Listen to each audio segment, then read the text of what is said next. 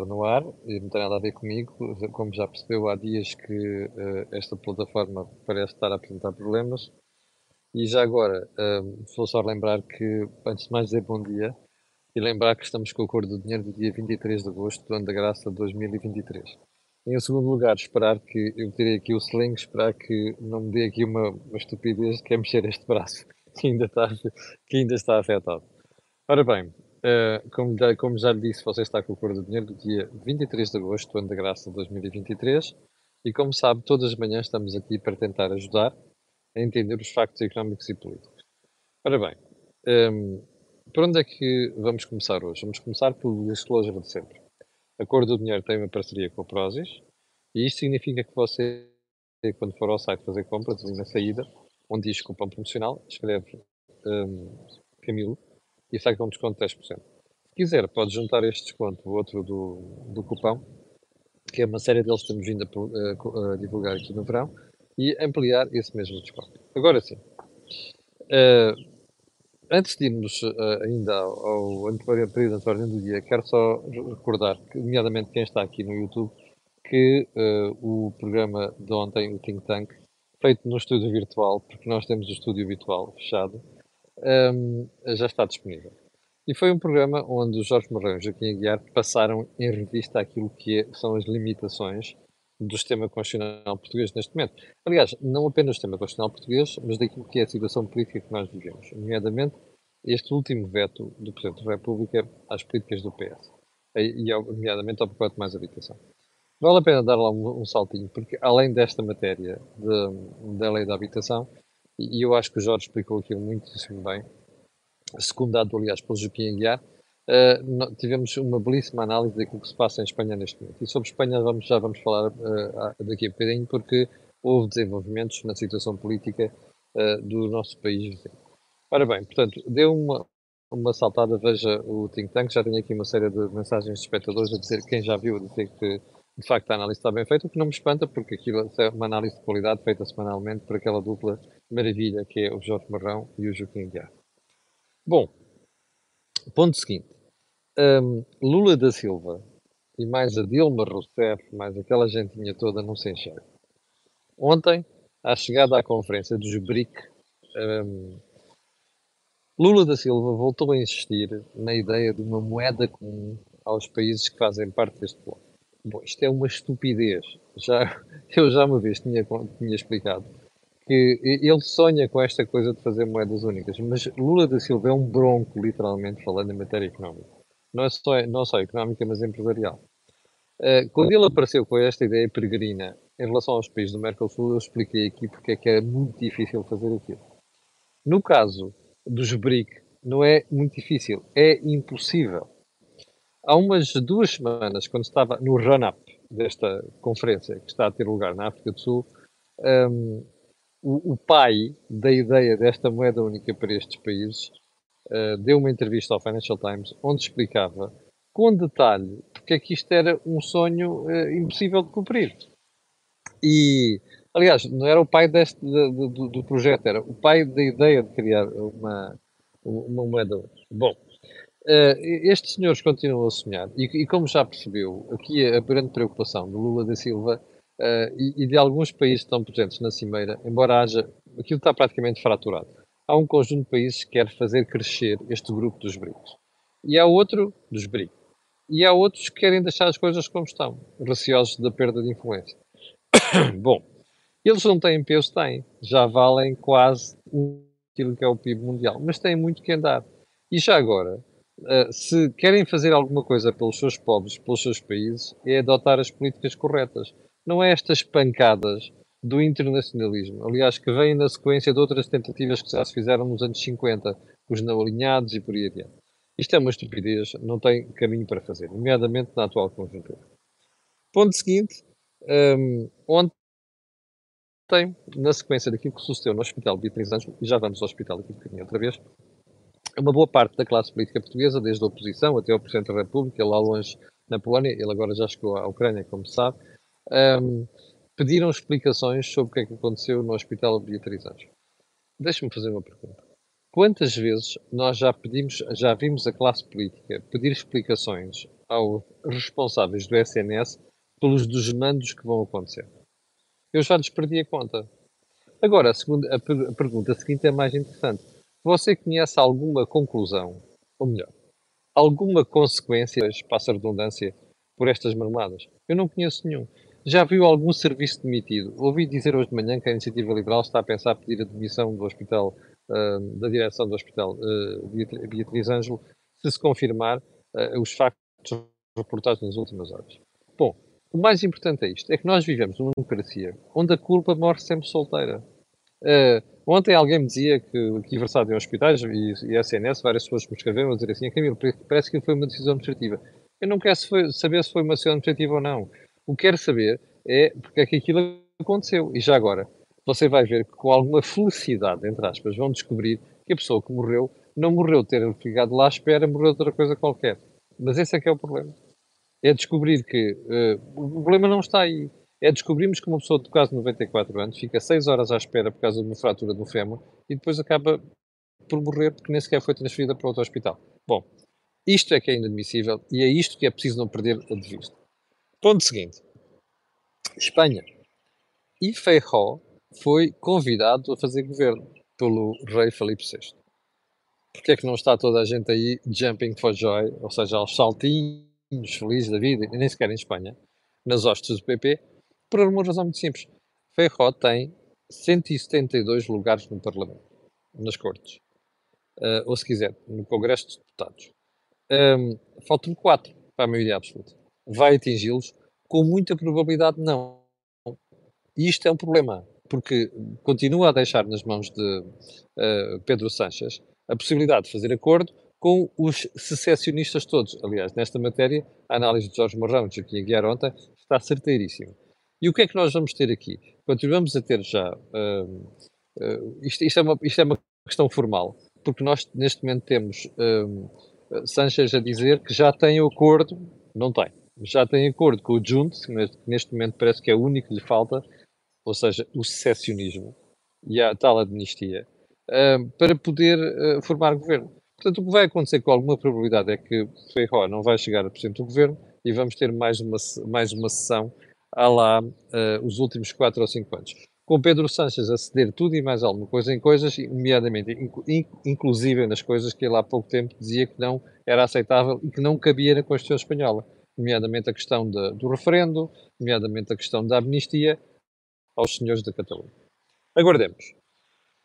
Ponto seguinte, mais um país europeu a descobrir jazidas de petróleo e de gás, que dá pelo nome da Albânia. Já tinha ali uma pequena indústria. O que é interessante ver nisto, já tínhamos preparado que outros países ali da zona, da zona, um bocado mais acima, como é o caso da Roménia, tinham descoberto uh, coisas parecidas.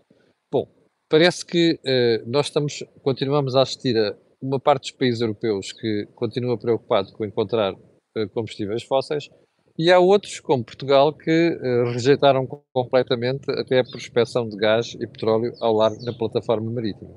Portanto, um, assistimos aqui a um conjunto de países que não são ricos, mas já são que são ricos, uh, e podem relegar estas coisas para um plano secundário. Vamos ver com o tempo onde é que tudo isto vai parar. Ponto seguinte. Continua a confusão instalada na urgência do Hospital Beatriz Ângelo, que era o que eu dizia há bocadinho que ainda ia falar hoje. Bem, um, é impensável. Antes, antes disso, recuemos umas semanas. Recorda-se, quem percebe de SNS, não são só os médicos, vinha alertando antes do verão ter começado para as dificuldades que nós íamos enfrentar durante o verão. Lembra-se disso. E eram pessoas com responsabilidade. Parece que se confirma. Não é? não é só no Beatriz Ângelo. Há outros hospitais que estão com dificuldades gravíssimas. O Hospital de Chaves é um bom exemplo. Não é? As pessoas são obrigadas a fazer 70 km para ir ao Hospital de Vila Real porque não há médicos suficientes para essas urgências. Bom, o que é que é interessante ver aqui? repare, há falta de médicos em Portugal? Não. Não há falta de médicos. O problema não é a falta de médicos, o problema é a gestão do SNS. E há uma pergunta que você pode fazer para perceber a incompetência de tudo isto. É que há uns eh, dois anos, quando não se tinha colocado a questão dos fins das PPP na saúde, como, o que é que acontecia com a Beatriz Ângelo? Era um hospital modelo. Faltavam médicos? Não. Havia stresses com urgências? Não.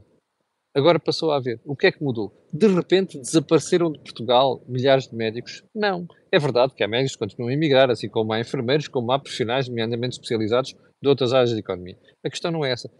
A questão é a incompetência na gestão dos hospitais públicos. E hoje em dia, como lhe contei aqui há dias, já falei com vários médicos que trabalhavam no Beatriz Ângelo, que olham para aquilo e dizem assim: Meu Deus, quem te viu e quem te vê. Este é o problema da incompetência. E incompetência é aquilo que é mais grave e que mais afeta o SNS hoje em dia. E, portanto, a situação do Beatriz Ângelo enquadra-se exatamente aí. O que não é aceitável é ver durante tantos dias seguidos o número de hospitais à, de ambulâncias à porta, o não aceitar novos doentes e depois a situação que nós vimos nos últimos dias. Bom, eu não queria terminar a conversa, este, este período de ordem do dia, sem fazer referência a, a, a um pormenor pitoresco uh, que se passa em Espanha. Como sabe, na final do Mundial Feminino, um, que eu vi e acho que a Espanha ganhou muito bem, um, o, o, o, presidente da Federação uh, de Futebol de Espanha, Luís Rubiales, que já estava metido numa série de saídos, nomeadamente uma história com o jogador uh, Piqué, ex-jogador do Barcelona, um, e com milhões de euros pelo meio, uh, no final daquele do, do, do desafio decidiu beijar à queima-roupa a jogadora Jenny um, Hermoso. Bom, ela, num vídeo que fez no Instagram, disse, disse logo que não tinha gostado da cena, mas disse que, enfim, tinha uma boa relação com ele, não sei quantos bem. Isto provocou um bruá em Espanha. Eu acho que justifica a comoção, porque aquilo foi uma estupidez por parte do Sr. Luís Rubiales. E o mínimo que ele podia ter feito depois de, de ter acontecido era pedir desculpa e eventualmente demitir-se. O problema começou por chamar idiotas aos outros e de abocado, criou lá uma situação complicada. Ontem o governo espanhol meteu-se à liça e mesmo a socialista vem dizer que ele se devia demitir e vai tentar meter a questão nos tribunais desportivos. E repara um pormenor: o governo espanhol não manda PEVA na Federação Espanhola. Mas o que é interessante nisto é ver como é que um país ao lado, em Espanha, está metido numa discussão sobre isto. É óbvio que é importante, mas repare, basta dizer uma vez. O que não faz sentido aqui é o broá todo durante tanto tempo sobre esta questão. De onde nos leva uma outra pergunta. Porquê é que o governo espanhol está tão interessado nesta marmelada? É muito simples. Porque lhe dá jeito. Tem um problema complicado, nomeadamente as negociações com criminosos da Catalunha, ok? Um, tem, uma, tem uma negociação complicada para encontrar uma amnistia para safar aquela gente da prisão e para o Sr. Carlos Puigdemont poder voltar para a Espanha.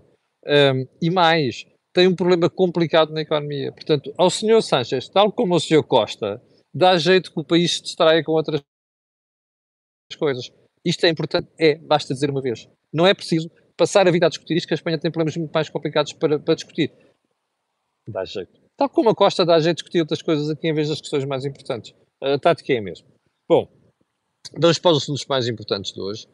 Eh, eu queria começar por eh, uma, recordar aqui uma situação que, que falei há cerca de hum, mais ou menos duas semanas. Foi quando falei do apoio do Dr. Manuel Pizarro, Ministro da Saúde, à recandidatura de uma das listas ao Futebol Clube do Porto, que na ocasião é Jorge Nuno Pinto da Costa. Como expliquei aqui na altura, se estivéssemos perante uma situação no Benfica, que é o meu clube, ou outro Sporting, ou outro qualquer, eu diria a mesma coisa, ok? Bom, estava eu a pensar que estas coisas já tinham ficado para trás e de repente dou com esta manchete do Jornal Notícias de hoje, ali onde está em cima, à esquerda, do Américo Aguiar apoia Pinta Costa. Pá, isto não tem nada a contra, eu não tenho nada contra o Pinta Costa, a questão não é essa. É que eu acho que, assim como políticos deviam afastar-se destas coisas, quem está ligado à Igreja também. Porque este é um mundo tramado e é um mundo que muitas vezes anda ali no, na fronteira do. Uh, pronto, eu, eu escuso os adjetivos. Acho que estas pessoas, nomeadamente a responsabilidade, ele foi promovido a cardeal, deviam se abster destas coisas. O mundo da política é uma coisa, o mundo da igreja é outra e o mundo do futebol é outra. E não vale a pena estarmos aqui a criar bracinhos que se interligam entre estes, eh, como se fossem uh, vasos comunicantes este, entre estes mundos. Bom, ponto seguinte, e, e, como vocês já percebeu, há muito boas razões para evitarmos uh, uh, o concubinato entre estes três mundos. Segundo ponto, SNS outra vez.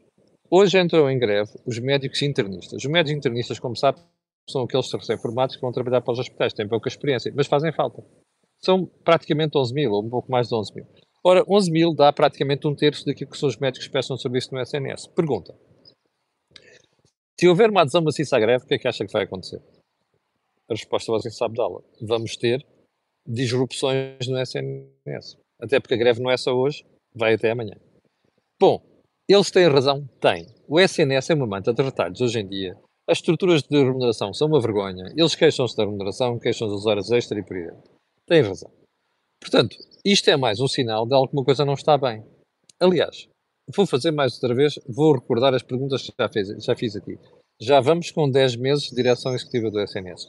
Já tem estatutos aprovados? Não tem. Confesso que não consigo perceber como é que uma direção executiva do SNS funciona sem estatutos aprovados.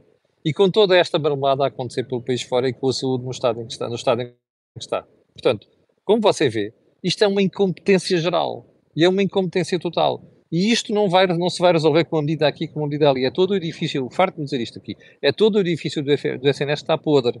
E ninguém tem a coragem de dizer temos que ir às bases, dar conta daquilo, porque senão o problema vai se manter. Bom, ponto seguinte.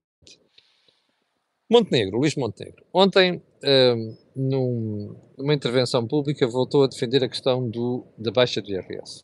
Já se percebeu que o IRS é um, uma, uma, uma, uma, defesa, um pilar importante daquilo que é o projeto do PSD para os próximos tempos. Mas aqui há uma questão.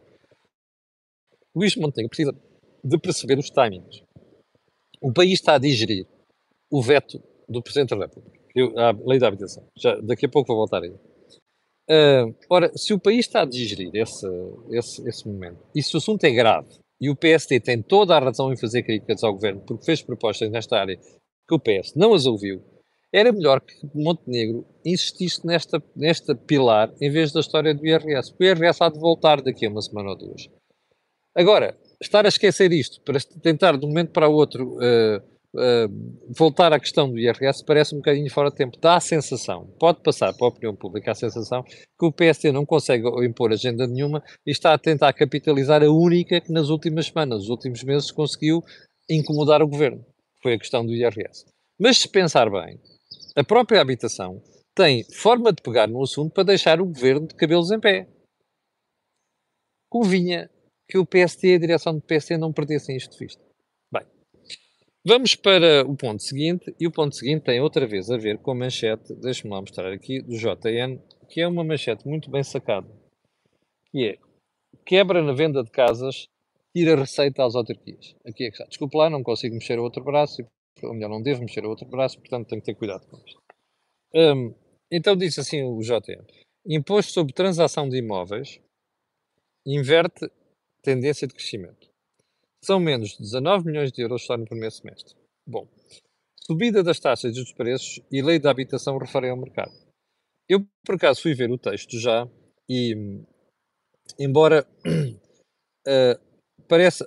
Estamos aqui a falar essencialmente de dois impostos. Uh, aliás, do Imposto Municipal sobre Transmissões onerosas de imóveis e, e o que é que isto está a dar? Em 2023 nós estamos com uma inversão, porque estamos a falar do primeiro semestre. Qual é o problema disto? É que, primeiro, o que é que está por trás desta brincadeira? Olha, é fácil de perceber, não é preciso ser economista, nem bruxo, nem coisa do género. Nós estamos perante uma situação macroeconómica complicada, embora o governo tente esforço por dizer aos portugueses que não passa nada. Primeiro, a subida brutal do valor das prestações. 40% no espaço de um. Quando você, o que é que você acha quando, quando uma prestação sobe 40% do espaço de um ano? É óbvio que as pessoas se assustam. Porque isto tem um impacto grande no rendimento e, portanto, as pessoas começam a pensar assim: espera aí, estão a ver o que aconteceu ali, como é que eu vou comprar casa? Não quer dizer que a atividade creditícia tinha parado todo, não é verdade. Eu tenho falado com alguns bancos as coisas até estão a rolar melhor do que eu esperava. Mas a questão não é só esta. É que depois a perspectiva de que as coisas não fiquem por aqui, por estupidez dos políticos estão a complicar a vida ao Banco Central Europeu, ainda agrava mais este receio. Mas havia um que eu me estava a fazer impressão, que é, lembra-se quando é que foi anunciada esta estupidez do pacote de habitação? Em finais de fevereiro. Aprovado em meados de março. Qual é que foi o problema disto? É que isto assustou mesmo o mercado, assustou os investidores. Aliás, as pessoas, as instituições ouvidas pelo JN, dizem mesmo que esta questão do novo pacote mais habitação afetou as expectativas. E, portanto, este susto está a acelerar e a agravar a quebra da venda de casas. Primeiro ponto. Para as autarquias, isto, aliás, segundo ponto, para as autarquias isto é um problema. Porque as autarquias vivem muito daquilo que são as receitas dos imóveis. Se você for parar, nas últimas três décadas, um, este, as, as receitas dos impostos do imobiliário passaram, digamos assim, a fazer parte daquilo que é o modelo de negócios das autarquias, do ponto de vista fiscal. Ora, isto é um problema para elas. E como está a ver, e eu já tinha falado disto aqui várias vezes, os mais, os mais atentos recordar-se-ão disto, isto cria um problema grave. Às vezes o problema de não usar os slings é este. A gente inadvertidamente mexe o braço e é uma chatice. Ah, bom, mas voltando a, a, a, a, esta questão. As autarquias precisam de começar a pensar que têm de se autofinanciar de outra maneira e não apenas e não contarem tanto com as receitas de, dos impostos de, do, do, imobiliário. Porque depois aparecem situações dessas que colocam sob pressão as, uh, e vai acontecer, vai-se agravar nos próximos tempos aquilo que é a conta, aquilo que são as contas de uma série de autarquias. Bem, ponto seguinte, a entrevista que a SIC Notícias ontem fez a André Ventura. Você recorda-se quando eu fiz aqui uma gracinha, um gracejo a André Ventura, a dizer que ele estava distraído porque o Expresso tinha anunciado que havia uma série de peregrinos da JMJ que não tinham voltado aos seus países. Tinha sido uma primeira afirmação dele. Uh, e também fiz aqui referência a outra questão. Ora bem, André Ventura, uh, ontem, numa entrevista à SIC Notícias, uh, quase parecia que tinha ouvido, é óbvio que isto é uma piada, né? quase parecia que tinha ouvido aqui a brincadeira e, e, foi, e foi buscar exatamente esse tema. Esse tema, entre outros. Bom, uh, qual é que foi a apreciação da entrevista? A entrevista foi uma entrevista razoavelmente bem conduzida pela Patrícia Carvalho, aliás, que é uma jornalista muito competente, que eu gosto muito. Um, mas André Ventura é muito inteligente e muito esperto. E deu a volta a entrevista a várias questões. Por exemplo, a história do grafismo, que nós falámos aqui. Às tantas diz assim, mas então a Folha Nacional, que é o jornal do Chega, não pode ter as cores, certas cores, porque por acaso são cores de outros jornais, não pode ter grafismo, grafismo não é exclusivo daquilo. Bom, isto foi uma forma capciosa de fugir à questão, mas a verdade é que saiu por cima. Ponto seguinte. Um, a questão do polígrafo. Às tantas jornalistas diziam, ah, o polígrafo. Ele disse, então, mas o polígrafo, quer ver? Polígrafo, quer dizer, o polígrafo desmentiu-me a mim na questão dos, dos peregrinos. Afinal, eu tinha razão. Ou seja, é uma forma capciosa que é, André Ventura é muito bom a fazer isto. E a verdade é que consegue dar a volta muitas vezes aos entrevistadores e não só a quem está do outro lado. E isso aconteceu outra vez ontem. Uh, depois ainda fez aquela coisa da vitimização. Ah, o Chega, o Chega é o partido mais escrutinado de Portugal. Como é que é possível que o Tribunal Constitucional chumbe cinco vezes as convenções do Chega? É muito simples. Quer dizer, isto quer dizer que não está a respeitar a lei. Porque o que Ventura está a tentar dizer é que o Chega é o partido mais perseguido nesse aspecto. Bom, uh, escrutínio do Chega é maior que a comunicação social faz sobre o Chega, é maior do que os outros partidos. Por exemplo, e aqui André Ventura foi muito esperto, diz assim, ah, o, a comunicação social estão sempre a perguntar pelo André Ventura antes de ser André Ventura, do André antes de ser Ventura, que era quando ele era todo o percurso de passado dele. E, diz, e, eu, eu acho que ele tem aqui uma certa razão, quando diz assim, então mas porquê é que a comunicação social não faz a história do António antes de ser Costa? E a história do Luís antes de ser Montenegro. Ou seja, não, vê, não vão para trás ver o passado destas pessoas e só insistem em mim. Lá está, forma capciosa de pegar nas coisas. Um, e depois sai-se com estas mentiras que o PS diz não são escrutinadas, aquelas que, que mas ao contrário disso, o Chega é, é sempre escrutinado. Um, e depois, no final, ainda fica uma tirada que mostra como ele é bom na questão da retórica diz assim: o quê? O Ministério Público está a investigar esta questão do, do grafismo do Chega? Então não tem mais nada que investigar? José Sócrates, não sei quantos? Ou seja, então o que é que se retira daqui? A esperteza e a experiência que André Ventura tem destas coisas. E eu cada vez me convenço mais que das duas, os jornalistas vão muito bem preparados, ou então percebem o que é que está a ser feito durante a entrevista, porque André Ventura é muito rápido a responder, ou então acabam por ser, não digo trucidados, mas acabam por perder a iniciativa da entrevista. Infelizmente ontem, eu digo infelizmente do jornalismo, e uh, Ana Patrícia, que é uma boa jornalista, acabou por perder, digamos assim, a condução da entrevista porque António, uh, porque, António, porque André Ventura conseguiu dar a volta à situação. Não é nada de inovador, não é nada de inovador já vimos fazer isto, mas mostra que com políticos como André Ventura, que são políticos muito difíceis de bater, não só nas entrevistas, mas também no, no frente a frente, tem que se utilizar uma tática diferente. Bom, uh, vamos voltar ao pacote de habitação. Uh, como sabe, o Presidente da República uh, vai ser, ob obviamente, ultrapassado neste processo porque o Partido Socialista já disse que vai confirmar o Como eu já disse aqui ontem, eu acho que o Presidente da República, apesar disso, sai por cima. E mais, não sei qual é o jornal de hoje que traz esta leitura, já tínhamos falado um bocadinho sobre isto ontem no Think Tank. Esta, este veto teve uma grande vantagem. É que mostrou à sociedade, ao país todo, que o Partido Socialista não tem interesse em fazer acordos com, com ninguém. Quer ficar sozinho. Uh, e, e quer impor a sua agenda. Ora, eu acho que este veto teve esta vantagem. E mais, se Marcelo for consistente, e eu já lhe vou mostrar aqui que não é consistente. Isto pode começar a fazer o seu caminho.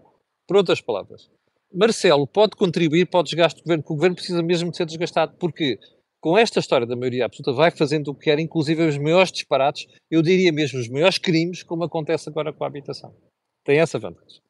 Mas porquê é que eu dizia há bocadinho que uh, era, era, importante que o Presidente da República um, ehm, fosse consistente? Vamos regressar à semana passada. Lembra-se da história do IRS à proposta do PST? No primeiro dia, quando Marcelo é confrontado com aquilo, Marcelo diz que há margem para baixar impostos.